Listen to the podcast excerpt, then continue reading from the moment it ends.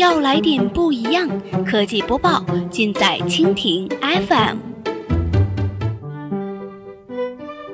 欢迎收听苹果播报，本节目由蜻蜓 FM 独家制作播出。收听更多内容，敬请收藏订阅本节目，或持续关注蜻蜓 FM 科技频道。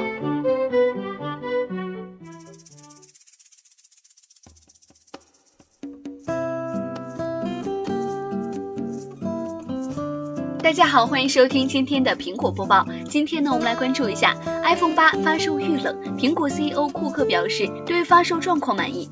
九月二十三号的上午消息，根据外媒报道，随着昨日 iPhone 八系列和 Apple Watch 3正式发售首日，苹果公司 CEO 蒂姆·库克到苹果店中对发售情况进行例行视察，并且表示对当日的发售情况表示很满意。从从昨日中国区的首销表现来看，iPhone 八的销售情况不同于往年。对于这次 iPhone 八系列，消费者更趋于冷静，不仅仅是在中国区，就连在美国区的表现也是如此。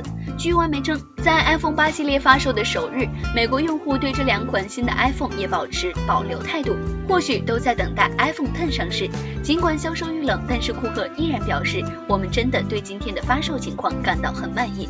他还谈到，对于三款新的 iPhone 的选择问题。上，我们的用户非常聪明，所以他们可以决定自己到底想要什么。我们试着帮助他们，并且在我们的商店里引导他们。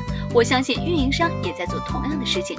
对于即将发布的 iPhone Ten，也许不会影响太多 iPhone 八的销量，因为前者的生产才刚刚起步，而有些用户已经开始选择了 iPhone 八产品。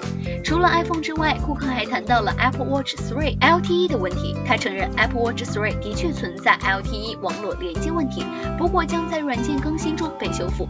对于 iPhone 八系列和 iPhone Ten，那么用户到底会选择哪一款手机？接下来还要看市场的表现。